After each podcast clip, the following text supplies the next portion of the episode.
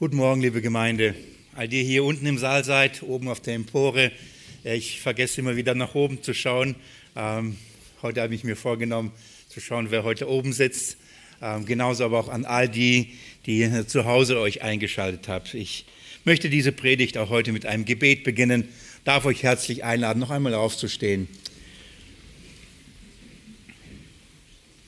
Jesus, in dem tiefen Bewusstsein und der auch den tiefen Glauben, dass du dich uns offenbaren musst, durch deinen Geist unser Herzen aufschließen musst, ja, zu unseren Herzen reden sollst. Und weil das nur du kannst, egal wie brillant man redet, egal wie viel man sagt, wie interessant es auch klingen mag, ja, nur durch deinen Geist erfahren wir dein Wort und durch deinen Geist verstehen wir dein Wort und erfahren wir auch Kraft darin. Und ich bitte dich, Herr, auch für diesen Gottesdienst, ich bitte dich für diese Predigt, wenn wir wieder dein Wort aufschlagen, wenn wir jetzt wieder das Buch Hiob studieren und nach dir darin suchen, offenbare durch uns dadurch und bestätige es in unseren Herzen als deine Wahrheit und lass es uns zu Kraft werden, zum Glauben werden. Jesus, dass es sich gelohnt hat, heute herzukommen, Herr, gib uns reichlich von deinem geistlichen Tisch. In deinem Namen will ich es bitten. Amen. Ihr Leben auf der Suche nach Jesus im Alten Testament haben wir die ersten 26 Kapitel vom Buch Hiob uns angeschaut.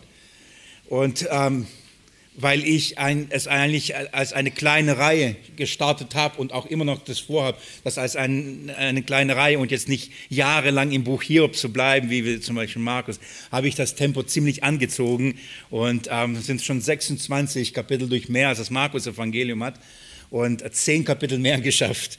Und, ähm, und ich, das Tempo ist ziemlich rasant und es ist, ähm, sind immer viele Kapitel, die wir gemeinsam immer gleich ähm, äh, betrachten und anschauen. Und ich habe so das Gefühl und ich kann mir vorstellen, dass ich vielleicht den einen oder den anderen auf dieser Entdeckungsreise vielleicht verliere oder vielleicht überfordere oder vielleicht einfach zu viel da hineinpacke in, in eine Predigt. Und, ähm, aber wie gesagt, es ist schwierig, daraus keine große, lange Reihe zu machen und trotzdem euch damit hineinzunehmen. Für mich eine der größten Herausforderungen beim Studium dieses Buches Hiobs in, in diesem Umfang. Und deswegen habe ich mir gedacht, ähm, damit ich euch nicht verliere auf dieser Entdeckungsreise, ähm, will ich heute ein bisschen innehalten, ganz kurz innehalten. Und, und bevor wir die nächsten Kapitel 27 bis 31 heute anschauen und ich euch auch zeige, was hat das auch heute zum Beispiel mit dem ähm, sogenannten Palmsonntag, wobei ich glaube, das war ein Palmmontag, aber mal dahingestellt. So, was hat es mit dem Einzug Jesu ähm, nach Jerusalem auch zu tun, unser Text? Als ich heute Nacht da wach, wach da lag und nochmal in meinem Geist die Predigt durchging, dann leuchtet es mir ähm, fast so hell, dann, dann, wurde mir bewusst, wir sind mitten in, in, in diesem Thema, das auch heute äh, wir in diesem Gottesdienst begehen und nachdenken, was hat das damit zu tun, dass Jesus nach Jerusalem eingezogen ist in der Art und Weise. Bevor ich also mit euch diesen, diese Kapitel da anschaue, lasst uns ganz kurz, ganz kurz zurückschauen und was haben wir bis jetzt entdeckt? Was haben wir bei dieser Reise, auf dieser Suche auf Jesus im Alten Testament, was haben wir bis jetzt mit, äh, da angeschaut? Die ersten zwei Kapitel äh, haben, haben uns die Gerechtigkeit Hiob vorgestellt. Die Gerechtigkeit Hiob wurde bestätigt durch Gott selbst, ein gewaltiges Zeugnis und vor allem wurde es bestätigt auch durch ähm, sein Leben, das heißt, wie er mit Leiden umgegangen ist. Das Zeugnis ist absolut klar und gewaltig, dass Hiob bei all dem, was er da erlebt hat, ähm, sich nicht versündigte. In der Haltung und auch im Reden hat er sich nicht in all den Versuchen ähm, äh, versündigt. Das ist ein gewaltiges Zeugnis in den ersten zwei Kapiteln gewesen der Schlüssel zum Verständnis, nicht nur dieser beiden Kapitel, sondern der Schlüssel zum Verständnis des, des gesamten Hiob-Buchs ist, dass wir verstehen, dass Hiob dieses Zeugnis deswegen bekam, weil er ein Typus auf Jesus Christus ist. Der gerechte Gottesknecht, der eben in seinem Leiden, sowohl in dem, was er tat und was er sagte, sich nicht versündigte. So, Hiob ist ein Bild, ein Vorbild auf Christus, vorausschatten durch das, was er getan hat oder wie er mit Leiden umging und durch das, was er über die Leiden eines Gerechten gesagt hatte. Er hat sich äh, Hiob in prophetischer Weise oder als Prophet erwiesen, in seinem Handeln und in seinem Reden. Und zugleich, und das macht das Buch Hiob so spannend und auch nicht so einfach zu verstehen, Und zugleich äh, äh, ist es, dass Hiob, obwohl er ein Vorbild auf Jesus Christus ist, ist er auch äh, zugleich auch der Suchende nach Jesus Christus. Er ist, obwohl er in seinem Leben und in seinem Reden Jesus vorschattet, ist er, der immer die Frage stellt, warum leidet denn ein Gerechter?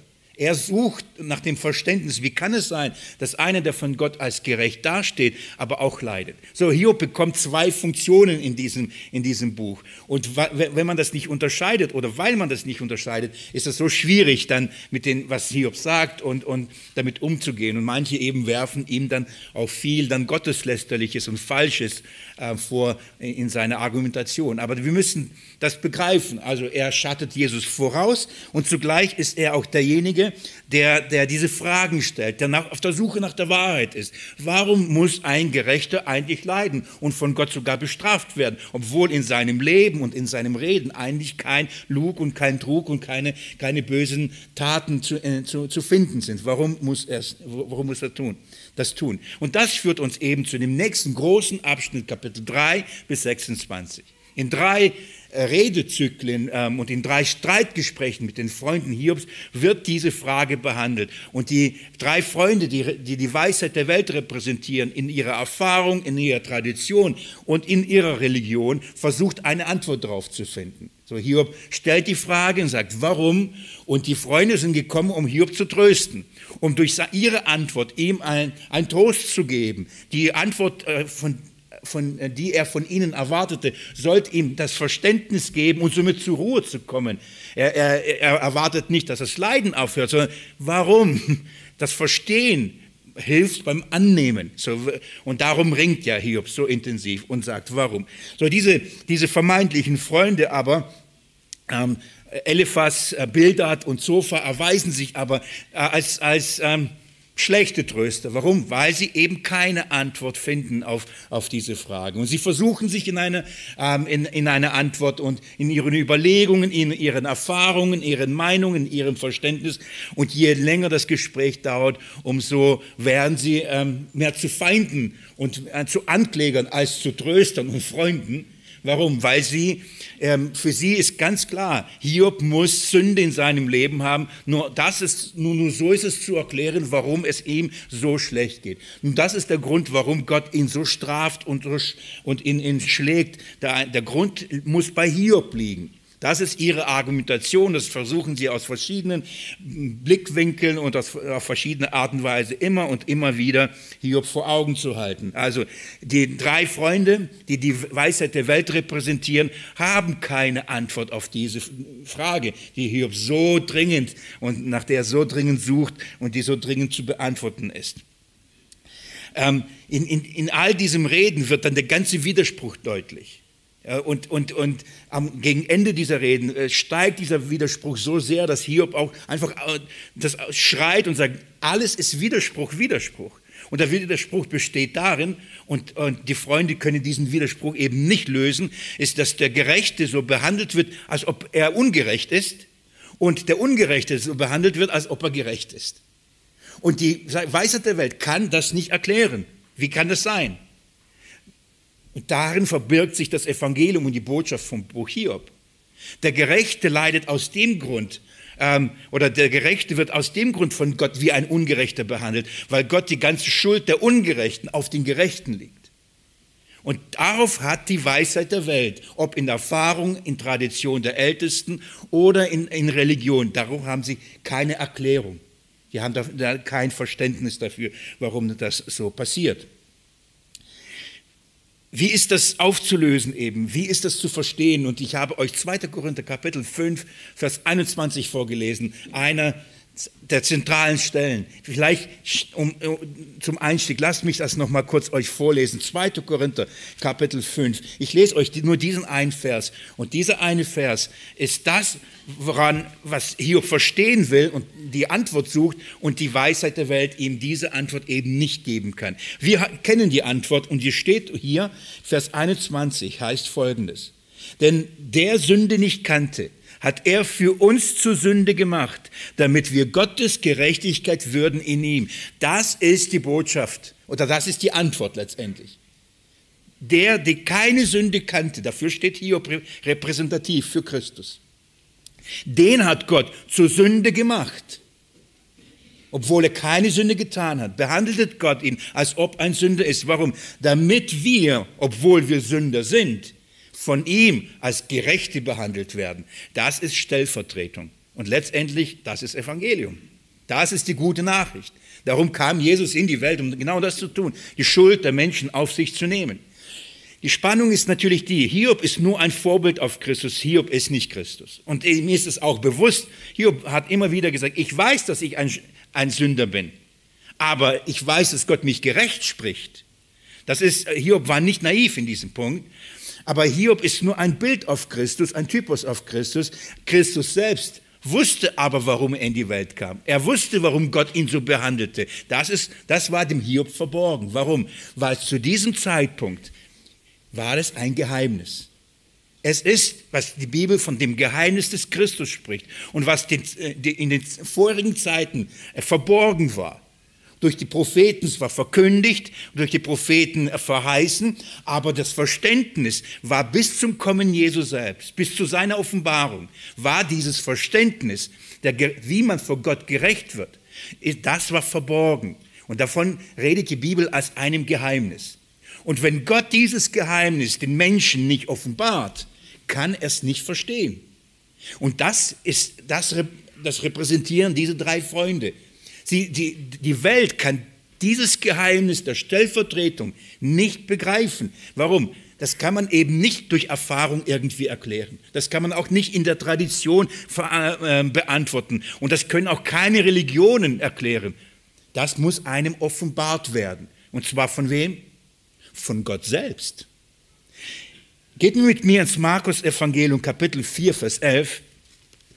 Ich bemühe mich äh, gern, die Stellen zu nehmen, die wir schon sehr intensiv behandelt haben, um wenig Erklärungszeit dafür zu verschwenden.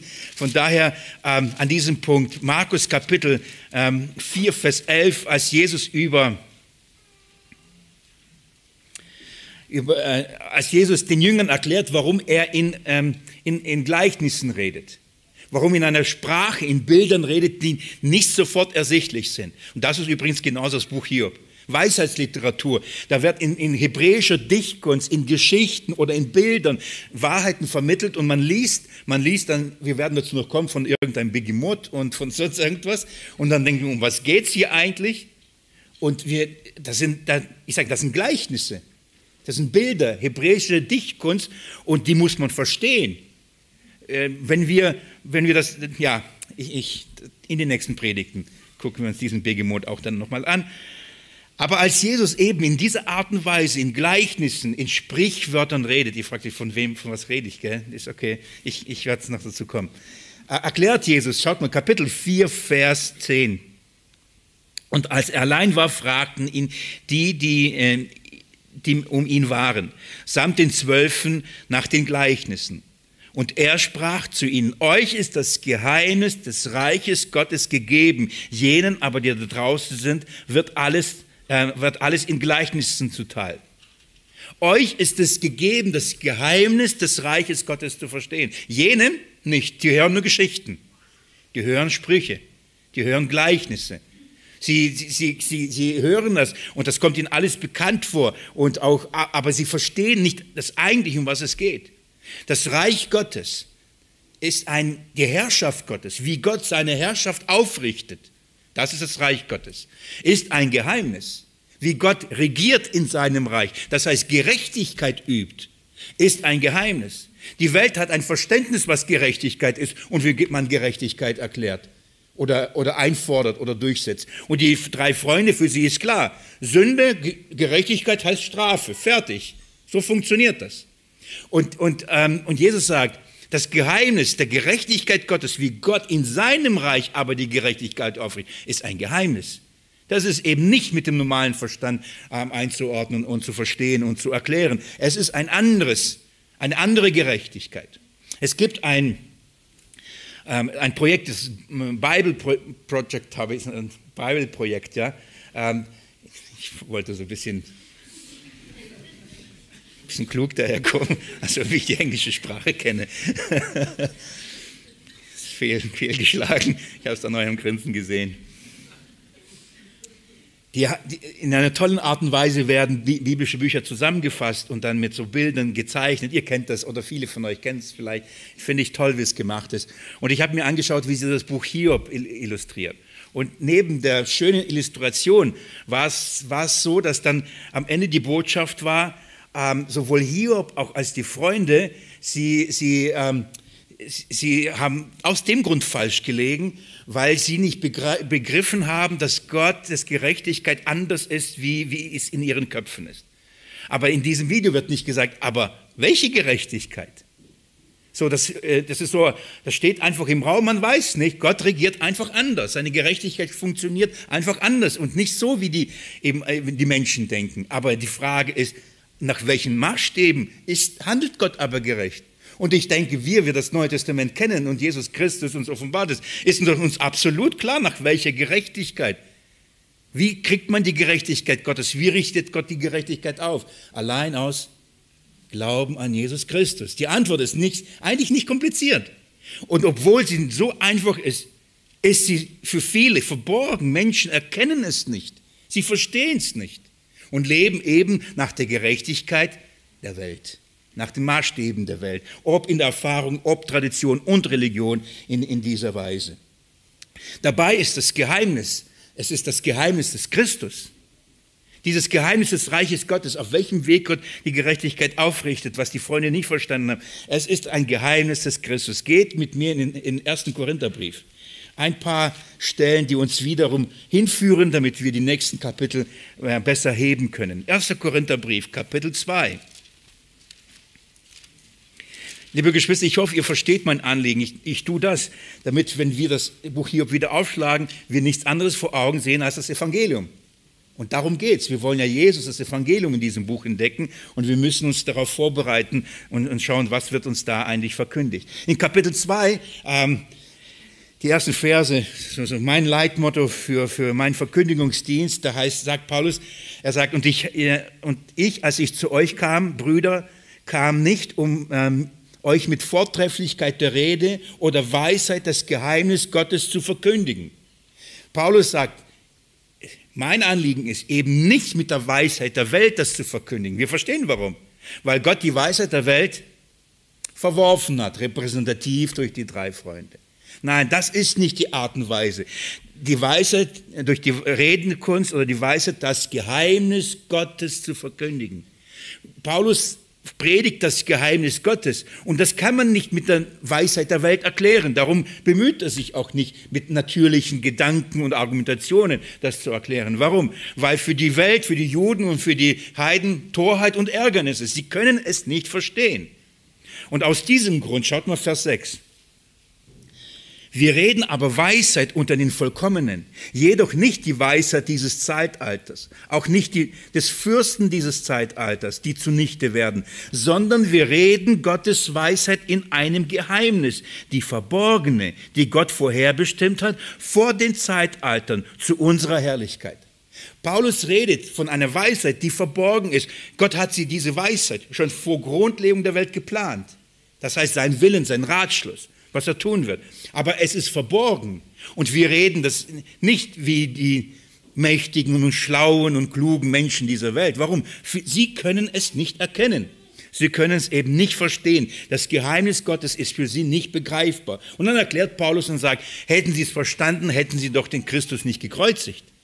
Hätten sie verstanden, wen sie angreifen. Hätten die Freunde verstanden, wen Hiob repräsentiert, für wen Hiob steht, hätten sie ihn doch nicht angegriffen. Ihr hätten doch nicht angeklagt. Das heißt, sie haben ihn nicht verstanden. Sie haben das nicht begriffen. Vers 10. Uns aber hat Gott es offenbart. Das ist der Unterschied. Die Weisheit der Welt erkennt das Geheimnis nicht, versteht das Geheimnis nicht, ihnen fehlt die Weisheit aus Gott. Uns, sagt Paulus, aber hat Gott es offenbart. Wie hat er es offenbart? Durch seinen Geist hat er das getan. Und dann erklärte, dass der Geist Gottes alles erforscht, dass, Gott, dass der Geist Gottes alles, alles, allein alles weiß. Und auch nur der Geist Gottes uns eben dieses Geheimnis überhaupt öffnen kann. Und was ist dieser Geist? Und jetzt geht man mit mir Vers, ähm, Vers 16. Denn, denn wer hat den Sinn des Herrn erkannt, dass er ihn unterweisen könnte. Wir aber haben Christi Sinn. Darum geht's. Weil uns durch den Geist Gottes das Verständnis für Christus gegeben ist, können wir dieses Geheimnis verstehen. Ich belasse es dabei, weil das, das ist für uns wichtig, um jetzt den nächsten Abschnitt zu verstehen. Wenn Gott uns das Geheimnis des Christus nicht offenbart, sind wir nicht in der Lage, die Gerechtigkeitsfrage zu klären. Wir sind nicht in der Lage zu verstehen, warum ein Gerechter eben leidet und ein Ungerechter eben nicht leidet. Nur in Christus, wenn wir den Christi-Sinn haben, das heißt, Christus gemäß alles über alles nachdenken und von Christus her versuchen zu verstehen. Nur dann können wir diese Dinge begreifen. Dass wir aber das so sehen, braucht es Offenbarung. Ich bemühe mich, ich bemühe mich zumindest, jedes Mal mir echt viele Gedanken zu machen, wie predige ich. So gut wie ich es nur kann, so tief wie ich nur kann, so klar wie ich nur kann, bemühe ich mich sogar manchmal, das M wegzulassen oder ähm, englische Wörter einzubauen, damit ich versuche es zumindest. Und trotzdem weiß ich, ich, kann, ich, ich könnte das alles äh, vielleicht einigermaßen lernen. Es würde nichts bringen. Wenn der Geist Gottes selbst es nicht offenbart, würde es nichts bewirken. Der Geist aber stellt sich dazu, und äh, wenn wir beginnen, den Sinn Christi zu suchen, wenn wir versuchen, Christus zu verstehen, ihn zu erkennen, dann stellt sich der Geist dazu und beginnt in uns zu offenbaren. Das ist für uns wichtig, um den nächsten Abschnitt im Buch Hiob äh, äh, zu verstehen. Es geht also um, auf die Suche nach diesem Geheimnis. Der Grund, warum nochmal die drei Freunde, die Weisheit der Welt, äh, Hiob nicht verstanden hat, weil sie nicht verstanden haben, dass Hiob eben Christus repräsentiert und darin Gott die Gerechtigkeit aufrichtet. Das ist ihnen absolut entgangen und das konnten sie absolut nicht verstehen. So, da, mit diesen Überlegungen, mit diesem kurzen Rückblick und, und so mit der Einleitung, darf ich euch bitten, mit mir jetzt das Buch Hiob aufzuschlagen. In den nächsten die nächsten Kapitel. Kapitel 27 bis 31. Ich hoffe, das wird mir gelingen. Und ich hoffe, man hat mir freundlich gesagt, Wille hetz nicht. Ich werde mir Zeit nehmen zum ruhig Bibelstellen lesen. Ich werde aber nicht alle lesen. Dann kommen wir nicht vorwärts. Aber ich möge Jesus gelingen schenken, jetzt diese Kapitel miteinander in dieser Art und Weise uns anzuschauen. Wenn wir zu Kapitel 27 kommen, beginnt Kapitel 27 folgendermaßen. Und Hiob fuhr fort, seinen Spruch zu erheben und sagte, hier kommen wir zu einem wirklich besonderen Teil im Buch Hiob. Die Reden sind vorüber. Die drei Redezyklen sind, ähm, äh, sind durchlaufen worden. Ähm, der, ähm, am Ende von diesem Redezyklus, je weiter die Diskussion ging, umso mehr haben sich die drei Freunde als Unwissende äh, erwiesen und, und Hiob ähm, argumentierte immer mehr, bestand auf seine Gerechtigkeit und sagte, ihr seid Lügner, ihr seid, ihr seid Feinde, ihr sagt nicht die Wahrheit. Dass, ähm, je weiter es ging, umso deutlicher wurde, dass die, eben diese drei Freunde keine Antwort finden würden. Am Ende blieb es äh, dabei stehen, dass der Erste, der Älteste, einfach nur noch eine Wutrede gehalten hat und, ähm, und Hiob einfach grundlos beschuldigt hat, irgendetwas zu tun, Witwen und über die Armen und alles Mögliche. Er hat so viel Mist auf ihn geworfen gesagt, irgendwas wird schon haften bleiben, so wie man es heute halt macht. Gell? So viel beschuldigt, irgendwas wird schon stimmen. So, das hat der Erste getan, Eliphas. Der Zweite, Bildert, bei dem haben wir nur, nur sechs Verse. Der kann nur noch wiederkauen, was, man immer schon, was er vorher die ganze Zeit gesagt hat. Nein, es gibt keinen Gerechten vor Gott. Punkt aus. Mehr gibt es nicht zu sagen. Ihm fehlen die Argumente, ihm fehlen die Erklärungen. Also sagt er nur noch mal das und ist schon still. Und der letzte, Zofa-Religion, dem fehlen die Worte. Der schweigt komplett. Er weiß nichts mehr zu sagen. Es gibt nichts mehr zu sagen. Die haben keine Erklärung mehr. Die haben keine Argumentation. Und, und so bleibt Hiob in Kapitel 26 äh, seine letzte Antwort. Und das ist wichtig, dass es so, damit schließt er sozusagen ihre Diskussion mit ihnen. Und seine Antwort ist so ein bisschen ironisch ich, ich formuliere es nur so, er sagt, ihr habt mir aber echt toll geholfen. Ihr seid Wahnsinn. Mit eurer Rede, das hat mir richtig gut getan. Jetzt habe ich Verständnis, jetzt habe ich Erkenntnis. So, das ist ironisch, was er da sagt. Definitiven haben es nicht getan. Die haben das nicht getan. Und nachdem also dieser Abschluss gemacht ist, gibt es diese Kapitel 27 bis 31 und die sind, wie gesagt, wie eine Zusammenfassung oder andersrum. Jetzt kommt eine Lehre, jetzt kommt ein Spruch, jetzt kommt ein, ein, ein Block von Hiob und er bringt jetzt seine Weisheit sozusagen, seine Lehre da, sein Verständnis von diesen Dingen. Und das ist wie eine Zusammenfassung von all dem, was wir bis jetzt, über was wir nachgedacht haben, über was wir geredet haben. Das ist wirklich so die Zusammenfassung von Hiob. Ab dann schweigt er. Er redet nur noch mit Gott dann. Und zwar auch nur ganz wenig und sagt, hm, ich schweige, ich schweige, ich schweige. So.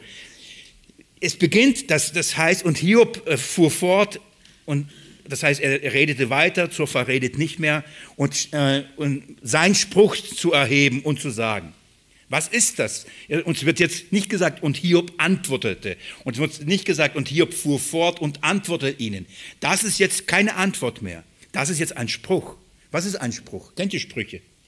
Wenn ich sage Sprüche, dann macht es klingen. Sprüche Salomos. Wir müssen nicht weit blenden, Psalmen vorbei und dann kommen wir schon zu Sprüchen. Verstehen wir die Sprüche? Nicht immer einfach, oder?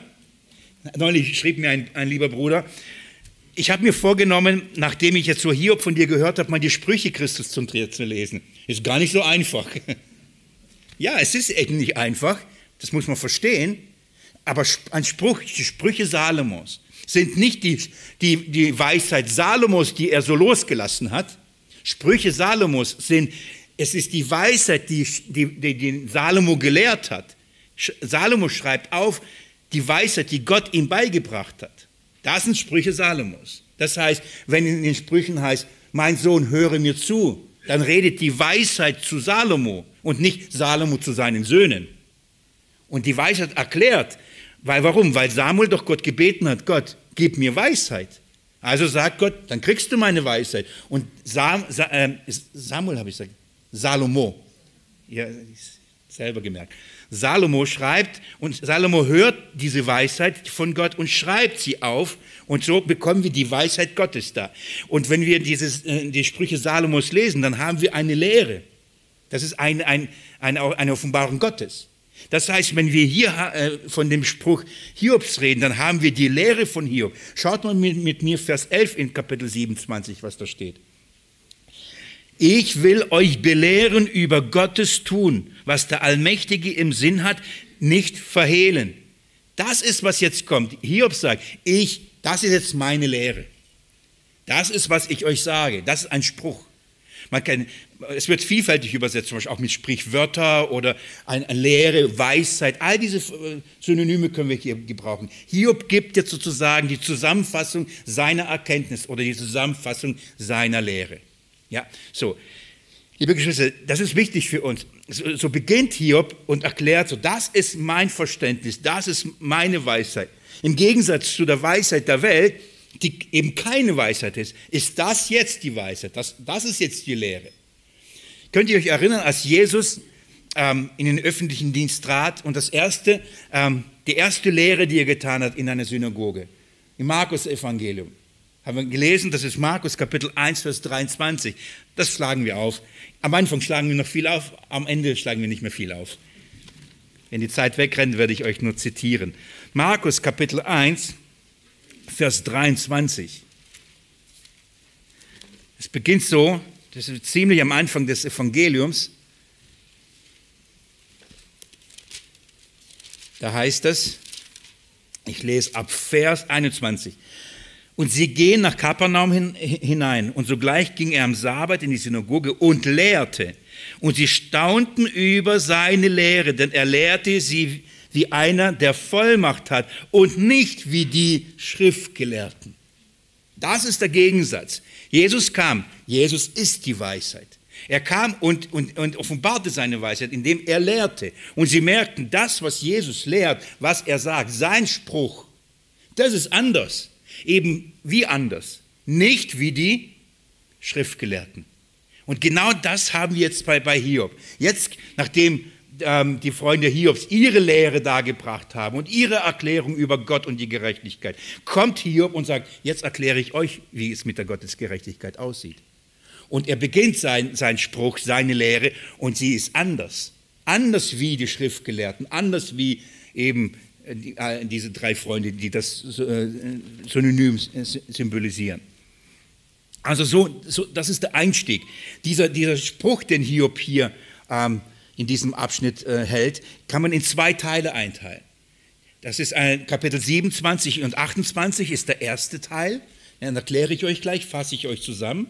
Und dann wird nochmal gesagt in Kapitel 29, und Hiob fuhr fort, seinen Spruch zu erheben und sagte, und das ist dann der zweite Teil. Also zwei Punkte in dieser Predigt. Diese zwei Punkte haben wiederum Unterpunkte, aber das ist jetzt seine Predigt, die er hält, seine Lehre, die er hält. Die haben zwei große Punkte und einige Unterpunkte. Und er bringt eben diese Weisheit jetzt da und er sagt, okay, ihr habt nichts verstanden.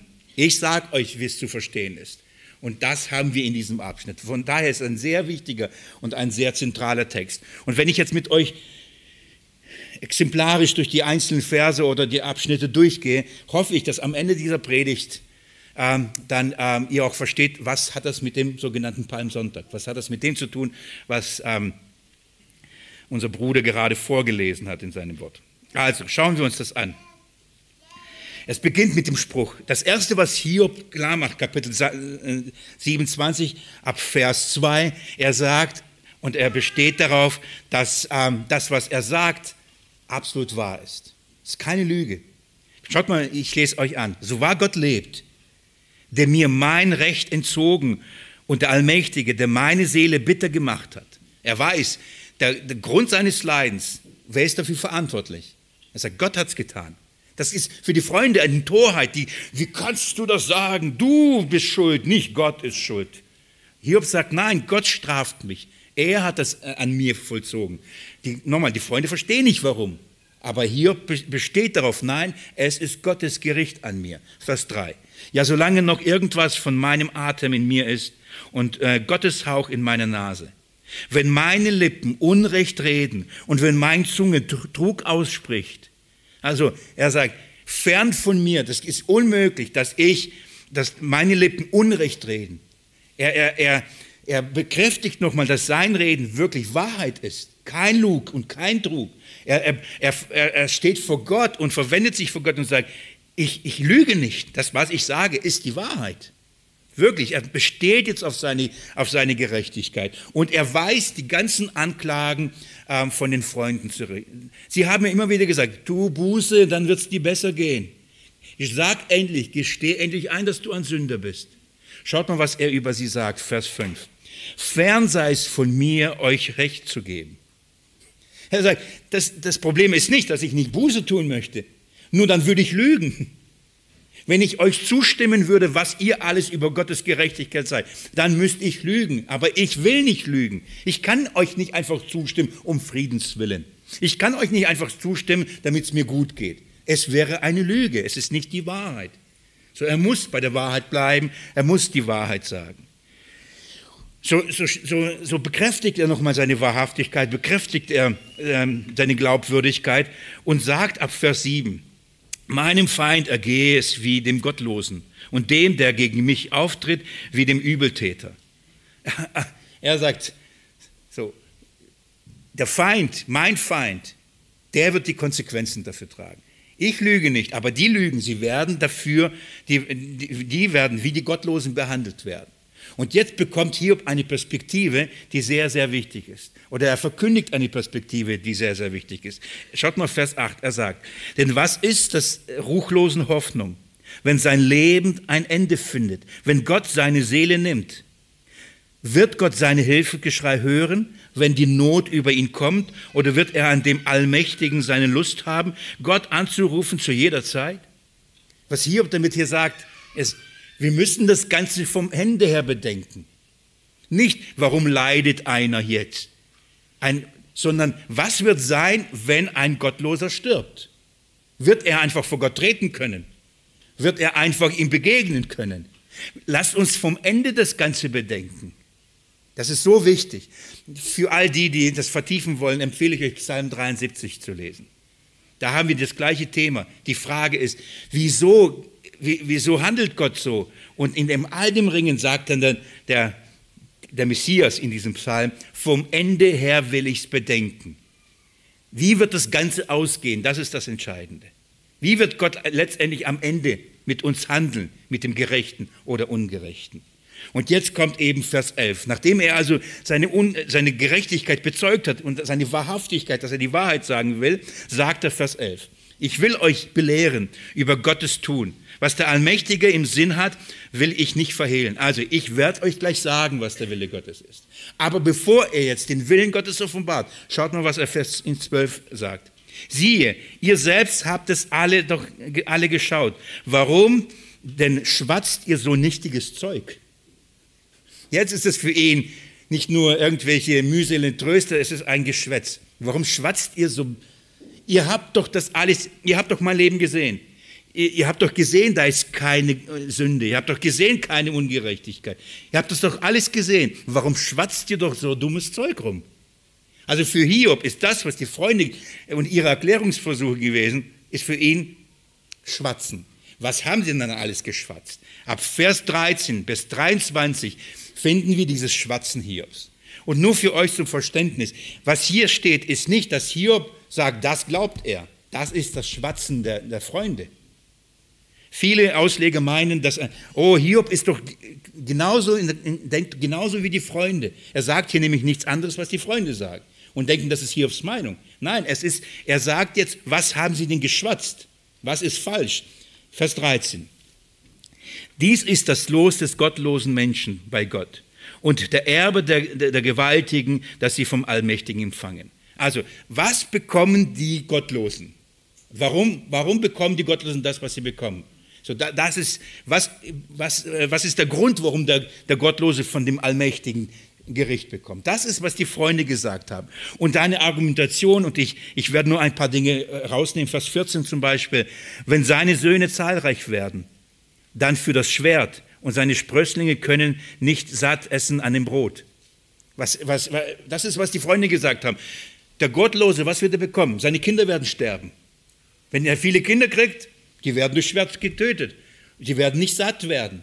Er geht durch, die Geschichte, äh, durch, durch hier und, äh, und fasst zusammen, was haben die den Freunde alles geschwatzt. Und er redet davon, ähm, dass sein Silber wird, wird ihm genommen, ähm, dass ein, der Ungerechte wird sein Hab und Gut verlieren und der Gerechte wird sein Hab und Gut dafür aber bekommen. Nur als Beispiel, lesen wir mit mir Vers 17. Er stapelt es, er stapelt sie zwar auf, aber der Gottlose begleitet sich damit. Und das Silber teilt der, der Schuldlose auf. Er hat sein Haus gebaut wie die Motte und ähm, der Laubhütte gleich, die ein Wächter sich macht. Reich legt er sich hin und, und nichts ist ihm genommen. Er schlägt sein, die Augen auf, da ist nichts mehr. So, das ist, was, das ist, was die Freunde gesagt haben. Die sagen, der Gottlose wird immer alles verlieren. Gott wird den Gottlosen immer strafen. Die Kinder werden umkommen. Er wird sein Hab und Gut verlieren, sein Reichtum verlieren, sein Haus verlieren. Er wird, das ist, was einem Gottlosen zusteht. Könnt ihr euch erinnern, dass die Freunde das immer wieder gesagt haben? Könnt ihr mir noch folgen? Okay. Es ist wichtig, dass Sie begreifen, dass Hiob erstmal hier das Schwatzen dieser Leute zusammenfasst. Und er sagt, das ist aber nicht Weisheit.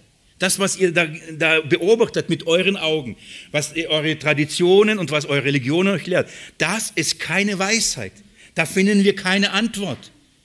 Wo ist aber die Weisheit? Wo finden wir die richtige Antwort? Und ab Kapitel 28 fragt er das. Wo finden wir die richtige Antwort? Schaut mal Vers 12, was er sagt. Aber die Weisheit, wo kann man sie finden? Und wo ist denn die Fundstätte der Einsicht? Nochmal, das ist keine Antwort. Der Gerechte verliert die Kinder, verliert sein Gold, sein Haus. Das ist keine Antwort. Und er ringt danach und sagt, wo ist aber eine Antwort? Und die Antwort ist bei, bei der Weisheit, die Antwort ist bei der Einsicht. Wo finde ich das? Was er in diesem Abschnitt macht, er geht hin und sagt, die natürlichen Dinge haben überall ihren Fundort. Ähm, wissen wir, wo man Gold findet? In Australien, in Alaska, in den Flüssen, bei den Bergen, wie auch immer. Alles Natürliche hat einen Fundort. Man, es, man, wenn, man ein, wenn, man Gold suchen will, muss man halt dahin gehen, an, an diesen natürlichen Ort untersuchen. Will man Silber suchen, will man Eier suchen. Man muss halt dahin gehen, wo sie versteckt sind und dann muss man sie finden. So, das ist, was Hiob sagt. Alles Natürliche hat einen natürlichen Fundort. Aber wo findet man die Weisheit? Was die Freunde bis jetzt gemacht haben, die haben immer nur das Natürliche angeschaut und aus ihrem natürlichen Verständnis versucht, eine Antwort zu finden. Aber Hiob sagt, nein, nein, nein. Wir brauchen die Einsicht und die Weisheit. Aber wo finden wir sie? Wir finden sie doch nicht zusammen mit Gold, wir finden sie doch nicht zusammen mit Silber, wir finden sie doch nicht zusammen mit Edelsteinen oder mit Eiern. Wir finden sie dort nicht. Wo finden wir die Weisheit? Wo ist sie denn zu finden? Das ist seine wichtige Frage. Lest mal mit mir Vers 12 und folgende. Aber die Weisheit, wo kann man sie finden? Und wo ist denn die Fundstätte der Einsicht? Kein Mensch erkennt ihren Wert. Und im Land der Lebendigen wird sie nicht gefunden. Die Tiefe sagt, in mir ist sie nicht. Und das Meer sagt, nicht bei mir. Seht ihr, das ist poetische Sprache. Die Schöpfung sagt, die Weisheit ist nicht hier zu finden. Du findest nicht die Weisheit in der Sonne, nicht in dem Mond, nicht im Gold, nicht in. Du findest das nicht hier. Wo ist denn die Weisheit? Wo findet man die Weisheit? Vers, Vers äh, 20 nochmal. Die Weisheit nun, woher kommt sie?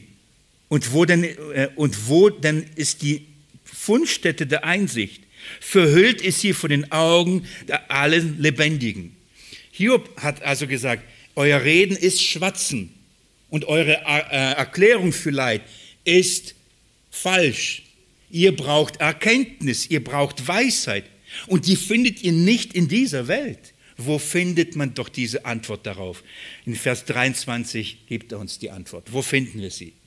Gott ist es, der Einsicht hat in ihren, auf ihren Weg. Und er kennt ihre Städte. Denn nur er blickt bis zu den Enden und so weiter. Wo finden wir also? Wo müssen wir nach der Weisheit suchen? Wo müssen wir nach der richtigen Erkenntnis? Also, wo bekommen wir denn diese Antwort? Und hier weiß es. Und er sagt, ich lehre euch. Ihr findet sie nur bei Gott. Nicht in euren Überlegungen. Ihr findet sie nur bei Gott. Und jetzt schaut mal, Gott sagt aber auch, wo ist sie zu finden. Hiob sagt, frag Gott. Und jetzt schaut mal Vers 28, was Hiob sagt. Und zu den Menschen sprach er. Wer? Gott. Siehe, die Furcht des Herrn ist Weisheit und von bösen Weichen ist Einsicht. Verstehen wir das? Also, wenn du Gott immer fürchtest und wenn du nichts Böses tust, dann hast du Weisheit und Einsicht. Okay? Hiob, das hast du nicht getan. Wir haben auch nicht getan, also war es das. Hiob sagt, wo ist sie zu finden? Und er sagt, nur bei dem, Gott sagt, ihr findet Weisheit, nur bei dem, der wirklich wahre Gottesfurcht hat. Wer hat wirklich wahre Gottesfurcht? Welcher Mensch? Es gibt nur einen. Diese Weisheit findet ihr nur in seinem Sohn. Nur er lebt in allem in der wahren Gottesfurcht, weil kein Mensch in dieser Weise das lebt. Und bei wem gibt es kein Böses in allen seinen Wegen? Nur bei einem. Gott sagt, wenn ihr also, oder hier prophezeit prophetisch, die Weisheit findet ihr nicht so. Die Weisheit müsst ihr bei Gott suchen. Und Gott sagt, wo ihr sie findet. Bei dem, der mich wahr fürchtet und kein Fehler auf seinen Wegen hat. Könnt ihr mir soweit folgen? Da ist es zu finden. Und es, ist, es, ist damit den äh, Freunden geholfen? Haben sie es sofort verstanden? Es ist ein Geheimnis. Was ist diese Weisheit? Wo ist diese Weisheit zu finden? Es ist das Geheimnis des Christus. Diese Weisheit ist Christus. Und die muss einem offenbart werden. Dass nur er vor Gott gottesfürchtig ist in vollkommener Weise. Und dass nur er von Gott ist, der wirklich äh, von allem Bösen gewichen ist. In allen Versuchungen. Das ist in ihm sind verborgen alle Schätze und der Weisheit und der Erkenntnis. Kolosser, richtig? Kapitel 1 und so. Wir verstehen das. So, nachdem also Hiob das gesagt hatte und in, in dem ersten Teil aufgezeigt hatte, euer Reden ist nicht Weisheit. Die Weisheit muss man bei Gott suchen. Jetzt spricht er darüber, was Weisheit ist. Und er spricht darüber, was, ähm, ähm, welchem, auf welchem Weg Gott diese Weisheit offenbart und offenbaren wird, weil Hiob zeigt voraus. Schaut mal Kapitel 29. Kapitel 29. Und Hiob fuhr fort, seinen Spruch zu erheben und sagte, dass ich wäre wie in den früheren Monaten, wie in den Tagen, da Gott mich behütete. Als seine Leuchte, als, äh, als seine Leuchte über meinem Haupt schien, als ich bei seinem Licht durch die Finsternis ging, wie ich war in den Tagen meiner Jugend, als über, über meinem Zelt Gottes Rat waltete, als der Allmächtige noch mit mir war. So beginnt Hiob den zweiten Teil, den zweiten Teil seiner Lehre, den zweiten Teil seiner Predigt. Und er, er hat gesagt, wir müssen bei Gott suchen nach seiner Weisheit. Jetzt geht er hin und erklärt jetzt, auf welchem Weg wird Gott die Weisheit offenbaren. Und er spricht an, wer, er sehnt sich nach den Tagen seines Anfangs.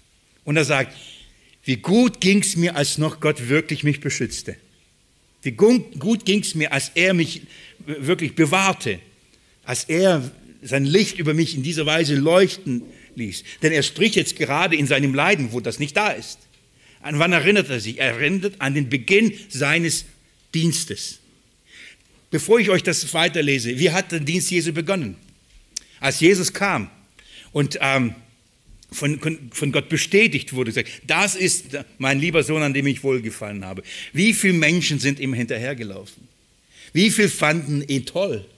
Scharenweise sind sie hinterhergelaufen. Warum? Weil sie gerne gehört haben, was er gelehrt hat. Sie haben diese Weisheit geliebt. Die haben gemerkt, das ist eine andere Weisheit, nicht wie die Schriftgelehrten. Sie haben auch sich so an ihm gefreut. Warum? Er hat den Leidenden geholfen. Er hat den Blinden sehen gemacht, den Lammen gehend gemacht. Er hat den Hungrigen äh, zu essen gegeben. Er hat Dämonen ausgetrieben. Er hat sich um Menschen gekümmert. Kein Wunder kamen sie alle, oder? Sie, sie liebten ihn. Volksmenge kam, darum wurden ja die Hohepriester, die drei Freunde, warum wurden sie ja neidisch? Weil, sie, weil alle so toll ihn fanden. Hier Hiob als ein Bild auf Christus sagt, wie, wie war es am Anfang? Wie war es am Anfang? Am Anfang haben wir alle toll gefunden. Alle sind hergekommen. Alle wollten was von mir. Was war, als Jesus nach Jerusalem einzog? Wir haben es gerade gelesen. Dieser Bruder heißt Robert nur nebenbei, gell? Weil Sie denken, Sie haben den Namen vergessen. Nein. Was, ähm, was haben Sie getan? Sie haben gejubelt. Die haben gesagt, Hosiana, der man kommt, dem Sohn Davids, der König. Sie haben in, in, in, in, in wirklich, sind ihm hinterhergelaufen, dass die Schriftgelehrten sagen, das ganze Volk läuft ihm hinterher. Natürlich, er hat ihnen all das Gute gegeben. Er hat für sie gesorgt. Sie liebten ihn. Aber es dauerte nur ein paar Tage später und was haben sie mit ihm dann gemacht? Sie haben ihn gekreuzigt, verachtet, sie haben ihn geschlagen, richtig? Sie haben ihn verspottet, richtig? Sie haben ihn bespuckt und letztendlich zum Tod überliefert, oder? Das ist die Geschichte. Das ist, was wir jetzt hier haben. In Kapitel 29 erzählt Hiob und sagt, wie war es denn am Anfang? Und in Kapitel 39 sagt er, und wie ist es jetzt? Von Annahme, von von der Freund der Menschen, von der großen Volksmenge, von Bejubeln und zum König machen wollen, bis hin zu Verachtung, Verspottung. Schaut mal mit mir 29 also. Er sehnt sich danach, nach diesen Tagen, als nämlich Gott ihn beschützte, als die bösen Pharisäer ihn zum Beispiel vom Berg schmeißen wollten, oder? Konnten sie nicht. Als sie ihn steinigen wollten, konnten sie nicht. Er sehnt sich nach diesen Tagen, an denen er eben nicht angreifbar war. Gott hat ihn bewahrt, Gott hat ihn beschützt. Egal, was sie gedacht, getan wollten, er wusste, diese, in diesen Tagen, nichts könnte ihm passieren, kein Leid konnte ihn treffen. So war das auch. Und deswegen sagte, oh, frühere Tage, frühere Monate, da Gott mich behütete, das war eine, das war eine gute Zeit. Und dann schaut mal ab Vers, ähm, ich lese ab Vers 6 ging ich durch das Tor in die Stadt hin, äh, hinauf, stellte ich meinen Sitz auf den offenen Platz auf, sahen mich dann die jungen Männer, so verbargen sie sich und die Greise erhoben sich, blieben stehen. Die Obersten hielten die Worte zurück und legten die Hand auf ihren Mund. Die Stimme der, früh, der führenden Männer verstummte und ihre, und ihre Zunge klebte an ihrem Gaumen. Als Jesus kam, dann und das durch das Tor trat, dann auf einmal wurden sie klein. In, in seiner Autorität, in seiner Lehre, da verstummten alle. Und sie wollten alle so sein wie er. Rabbi, Rabbi, darf ich dein Schüler sein? Darf ich die nachfolgen? Warum? Sie wollten auch die Anerkennung. Sie wollten auch so reden können. Sie wollten auch die Zeichen und die Wunder tun können. Auch all das. So kam ich durch das Tor. So geschah es. Vers 11, schaut mal. Hörte mich ein Ohr, so pries es mich glücklich. Und sah mich ein Auge, so legte ein Zeugnis für mich ab. Als sie, wenn, als sie mich hörten, äh, bei der Bergpredigt, alle, wow, glückselig ist er. Sie hörten ihm alle gerne zu. Interessant, geht, dass wir von Hiob nichts davon eigentlich wissen, dass Hiob ein begnadeter Redner war. Warum? Es geht nicht darum. Hiob ist ein Bild auf Christus. Hier, hier prophezeit er oder hier sagt er, wie wird es dem Gerechten gehen, ähm, dem gerechten Knecht, der dann ver verworfen wird. Am Anfang, die werden alle ihn lieben. Die werden ihn alle annehmen. Schaut mal, jetzt wird es noch besser, Vers 12. Denn ich befreite den Elenden, der um Hilfe rief und die Weise, die keine Helfer hatte. Die Elenden werden befreit. Den Weisen hat er geholfen. Der Witwe hat er geholfen. Vers 13. Der Segenswunsch der Mutlosen kam auf mich und das Herz der Witwe ließ, ließ ich jauchzen. Ich kleidete mich, mit, mich in Gerechtigkeit. Mich bekleidete wie ein Oberkleid und Kopfbund mein Recht. Augen, Auge wurde ich den Blinden und Fuß den Lahmen war ich. Wir kennen die Evangelien. Die Wortlaute müssen doch uns so bekannt sein. Die Lahme gehen, Blinde sehen. Das wurde ich alles für sie. Das habe ich für sie getan. Er predigte und alle hörten ihm gerne zu. Die Gelehrten, die Schriftgelehrten verstummten im Angesicht seiner Weisheit und seiner Vollmacht. Und wie hat sich diese Vollmacht in der Lehre bestätigt? Durch Zeichen und Wunder. Augen wurden geöffnet, Lahme gehen, Blinde sehen, Hungrige äh, werden gesättigt. Und so beschreibt er diesen Dienst. Er beschreibt den Anfang seiner Tage und beschreibt, wie, wie schön es war, als alle Leute es toll fanden. Und wisst ihr was? Es dauerte nicht lang, dann fanden sie es nicht mehr toll. Schaut mal Kapitel 30. Ihr verzeiht mir, wenn ich nicht alles durchlese, okay? Vers 30. Jetzt aber lachen sie über mich. Was ist passiert? Was ist passiert? So war es am Anfang. Und was ist jetzt? Nichts davon übrig geblieben. Jetzt, sagt er, jetzt lachen sie über mich. Vers 9, ein paar Beispiele. Vers 9. Und nun bin ich ihr Spottlied geworden. Ich wurde für sie zum Gerede. Sie verabscheuen mich, haben sich von mir entfernt und nicht mit Speichel für mein Gesicht gespart. Der Hinweis, die Prophetie ist eindeutig. Obwohl sie doch mich so geliebt haben, obwohl sie doch alle hinterhergelaufen sind, obwohl sie mich zum König erheben wollen und sagen, Hosiane, denn er kommt, dem Sohn Davids.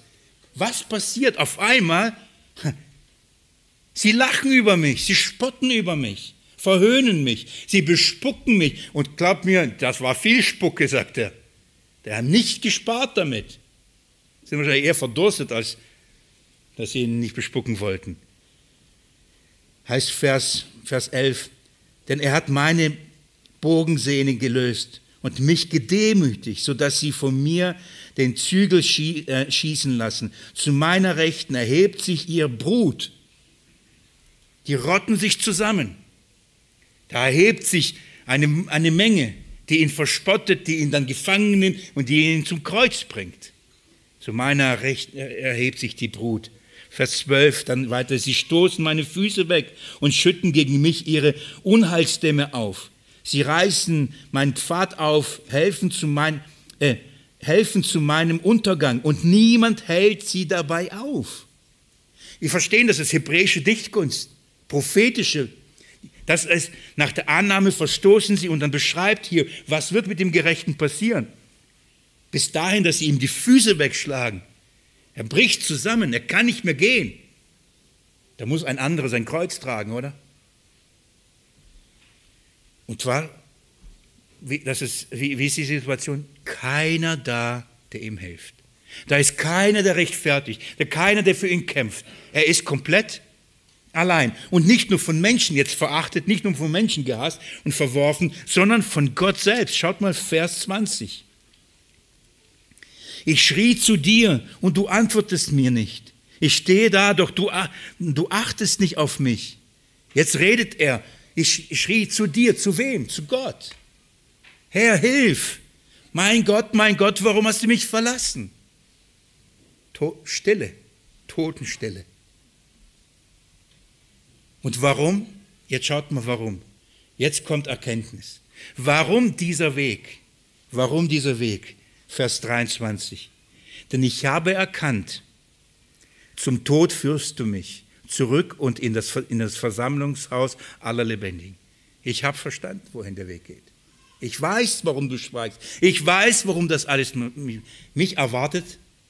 Der Tod. Seht ihr das? Versteht ihr, warum das Palmsonntag ist? Das ist jetzt seine Lehre. Er sagt, das ist der Weg Gottes mit dem Gerechten. Er wird zuerst angenommen werden und bejubelt werden und dann wird er genauso schnell wieder fallen gelassen, verspottet und sogar bis zum Tod wird es gehen. Und warum? Weil Gott ihn dahin gibt. Wir wissen, warum Gott ihn dahin gibt, oder? Wir verstehen das, um unsere Schuld. Und das Ganze, und jetzt schreit der Widerspruch. Lass mich das noch kurz machen. Kapitel 31. Ich komme gut voran. Kapitel 31. Jetzt kommt dies zu diesem Widerspruch. Könnt ihr euch noch erinnern, am letzten Sonntag, dass Hiob sagt, ich höre nur Widerspruch, Widerspruch. In allem ist der Widerspruch. Der Gerechte empfängt die Strafe eines Ungerechten. Das ist ein Widerspruch. Jetzt wird aufgezeigt, dass der, der hier verachtet wird, dass der, der hier zum Kreuz geführt wird, zum Tod geführt wird und bespuckt wird, dass er wirklich vor Gott gerecht ist. Und dieser ganze Abschnitt, wenn ihr zu Hause studieren wollt und solche schöne Farben habt, dann nehmt ihr eine Farbe und sucht nach dem Wörtchen wenn. Denn Hiob geht jetzt hin und sagt, wenn ich etwas getan hätte, das des Todes würdig wäre, dann würde ich nichts sagen. Dann wäre jedes Gericht gerecht. Aber ich habe nichts getan. Und es ist sehr bemerkenswert, wie er durch diese Verse geht und seine Unschuld letztendlich ähm, bezeugt und sagt, ich habe aber doch nichts getan. Schaut mal mit mir. Liebe Geschwister, ich möchte ganz bewusst, wenn ich jetzt mit euch durchgehe, aus dieser Perspektive lesen. Man kann diese, dieses Kapitel lesen und nach Hause gehen und sagen, okay, so muss ich auch leben. Nicht, dass ich was dagegen hätte, wenn ihr so leben würdet. Nur der Punkt ist, wir können es nicht. Und wenn einer es nicht für uns gelebt hätte, hätten wir keine Gerechtigkeit. Ich will es schon erst euch verraten, hier wird die Gerechtigkeit des Gekreuzigten beschrieben, der am Anfang so gelobt und geliebt wurde und dann so tief äh, fallen gelassen wurde. Und jetzt wird uns gesagt, aber schaut mal, was war das für ein Mensch? Er war wirklich Gottes Sohn, er war wirklich gerecht. Schaut mal, Kapitel 31, Vers 1. Einen Bund habe ich mit meinen Augen geschlossen. Wisst ihr, wie oft ich diesen Bund versucht habe einzuhalten? wie oft ich diesen Bund geschlossen habe. Sehr schwer in dieser Welt, einen Bund mit den Augen zu schließen. Das heißt, was schaue ich, was schaue ich nicht? Wo gucke ich, wo gucke ich nicht? Denn die Augen ist ähm, die Leuchte unseres Leibes. Das, was ich sehe, hat Auswirkungen auf das, was ich tue. Ob mein Leib rein ist oder nicht, hat was mit meinen Augen zu tun. Ein Bund habe ich mit meinen Augen geschlossen. Wie hätte ich da auf eine Jungfrau lüstern blicken sollen? Denn es wäre dafür eine Zuteilung von Gott droben gewesen und das Erbteil vom Allmächtigen in den Höhen. Hiob sagt, ich habe mit meinen Augen einen Bund geschlossen, nie einen begehrlichen Blick auf irgendeine Jungfrau, also auf eine schöne junge Frau zu werfen. Das heißt, nicht nur Unzucht zu treiben oder Hurerei oder sonst irgendwas, nicht mal daran zu denken, nicht mal dahin zu schauen. Ich könnte jetzt mal so einen Test mit euch machen. Wir würden anfangen, wer kann sagen, das hat er so, wer hat das noch nie getan? Und wir würden jetzt die, die, die Verse durchlesen und, und ich würde immer fragen, lasst die Hand oben, wer es auch das noch nicht getan hat und das noch nicht getan. Und ich bin gespannt, wer, wie viele Hände am Ende übrig bleiben, die oben sind. Ich verrate euch, keins. Es sei denn, wir haben ein paar Hochmütige unter uns paar Freunde Hiobs. Ja, hier zwei. Er geht und sagt, also ich, ich habe mit meinen Augen einen Bund geschlossen, damit ich rein bin vor Gott. Vers 5, nur als Beispiel. wenn ich mit Gehaltlosem umgegangen bin und mein Fuß zu Betrug geeilt ist, dann, und dann sagt er, dann müsste mir, also wenn ich irgendwie in meinem Verhalten betrügerisch umgegangen bin, Leute betrogen hätte, dann hätte, ich ein, hätte Gott einen Grund. Vers 7. Wenn mein Schritt zum Weg abgebogen und mein Herz meinen Augen gefolgt ist und äh, an meinen Händen ein Makel klebt, dann ja. So, wenn ich immer meine, mein Herz nach meinen Augen richten würde, allen, äh, allen Begierden hinterherlaufen würde. Vers 9. Wenn mein Herz sich wegen einer Frau hat betören lassen, dann ja. Vers, äh, Vers 13. Wenn ich missachtet habe das Recht meines Knechtes und meiner Magd und ähm, im, im Rechtsstreit mit mir, dann ja. Vers 16. Wenn ich geringen einen Wunsch verweigert ähm, habe, die Augen der Witwe äh, erlöschen ließ und meinen Bissen alleine aß, dann ja. Vers, Vers 19. Wenn ich ruhig saß Entschuldigung, wenn ich ruhig sah, wie einer ohne Kleidung umherirrte und der Arme keine Decke hatte, dann ja. Vers 20. Wenn seine Lenden mich nicht segneten und er sich von der Wolle meiner Lämmer nicht wärmen durfte, wenn ich droh, äh, drohend meine Hand gegen eine Weise äh, geschwungen habe und so weiter, dann ja. Vers 24, wenn ich das Geld zu, meinem, zu meiner Zuversicht gemacht habe und zum feinen Gold gesagt habe, du bist meine Hoffnung, dann ja. Vers, ich muss das nicht erklären, oder? Das ist offensichtlich, Vers 24. Äh, Vers 25. Wenn ich mich freute, dass mein Vermögen so umfangreich war und dass meine Hand Gewaltiges, äh, Gewaltiges erreicht hat, dann ja. Vers 26. Wenn ich das Licht der Sonne sah, wie es leuchten ließ und den Mond, wie er prächtig durchzog und mein Herz sich dann im Geheimen betören ließ und ich Kuss, äh, Kusshände warf, dann ja, das muss ich kurz erklären. Wenn ich Götzendienst betrieben hätte und so eine Mond und Sterne angebetet hätte, wenn ich gesagt hätte, oh, ich liebe euch, wenn mein Herz mich an diesen Dingen dieser Welt, ob Frauen, ob Männer, ob Reichtum, wenn ich irgendeine Ungerechtigkeit gegenüber Schwachen und Armen, wenn ich irgendetwas von dem getan hätte, dann wäre das Gericht eigentlich gerecht. Hiob sagt, ich habe nichts davon getan. Wie kann er das sagen? Er ist ein Bild auf Christus. Hier ist Christus, der uns beschrieben. Das ist seine Gerechtigkeit. Liebe Geschwister, das hat er für dich getan einen Bund geschlossen und nichts von dem hat er getan. Warum? Weil das ist das Bild von dir und von mir. Das ist der Schuldschein. Lest mit mir Vers 35. Ach, ach, hätte ich einen, der auf mich hörte. Hier ist meine Unterschrift. Der Allmächtige antworte mir. Wo ist die Klageschrift, die mein Rechts, Rechtsgegner geschrieben hat? Das ist die Klage, das wäre die Klageschrift. Der Klagebrief, kommt euch das bekannt vor? Wo ist er? Der wurde geschrieben und er hat nichts davon getan. Und das wird ihm zugerechnet. Wo wird dieser Klagebrief angenagelt? Am Kreuz. Das heißt, das, das ist unser Leben. Das ist das Leben des Ungerechten. Genauso sind wir Menschen. Und das wird dem Gerechten zugerechnet. Warum? Es ist eine Klageschrift. Warum leidet denn Hiob? Wegen dieser Sünden, wegen deiner und meiner Sünden leidet der Messias. Und nachdem er das gesagt hat, also, wenn das so ist, dann zu Recht. Aber es ist nicht so. Schaut mal, ich ende mit Vers 40. Letzter Satz. Zu Ende sind die Worte Hiobs. Das ist jetzt das letzte Wort. Fertig. Damit hört er auf. Ab diesem Moment hört er auf zu reden. Das ist seine Gerechtigkeit. Und warum wird er geschlagen? Warum wird er verspottet? Warum wird er verleugnet, obwohl alle so viel von ihm profitiert haben und so, sein, so ihn geliebt haben? Wegen seiner, weil er so sündig war? Nee, das ist seine Gerechtigkeit. Ab diesem Moment, liebe Geschwister, wird Hiob ruhig sein. Ich verrate euch warum. Weil ab diesem Moment er jetzt zum Kreuz geht stumm wie ein Lamm. Jetzt werden sich natürlich, wird sich noch einer aufbrausen, ein junger Mann wird noch eine Klage gegen ihn erheben, eine gewaltige Klage. Und das ist der nächste Abschnitt, den wir miteinander noch anschauen werden, oder noch, nicht noch, aber anschauen werden, bevor wir uns das Gespräch Gottes mit Hiob anschauen. Und das hat es in sich, ja. Das wird dann der Höhepunkt dieser Predigtreihe sein. Versteht ihr, warum das, was wir heute begehen, ähm, in diesem Text zu finden ist? Jesus zieht ein, um die Schuld der Menschen auf sich zu nehmen. Darum geht er nach Jerusalem.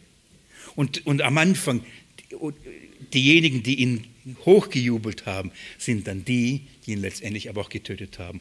Aber genau für diese Menschen ist er gestorben. Ich hoffe, dass der Geist dieses Evangelium aus dem Buch Hiob euch bestätigt, bestätigt in dem Herzen und euch Verständnis gibt des Evangeliums von Jesus Christus. Amen.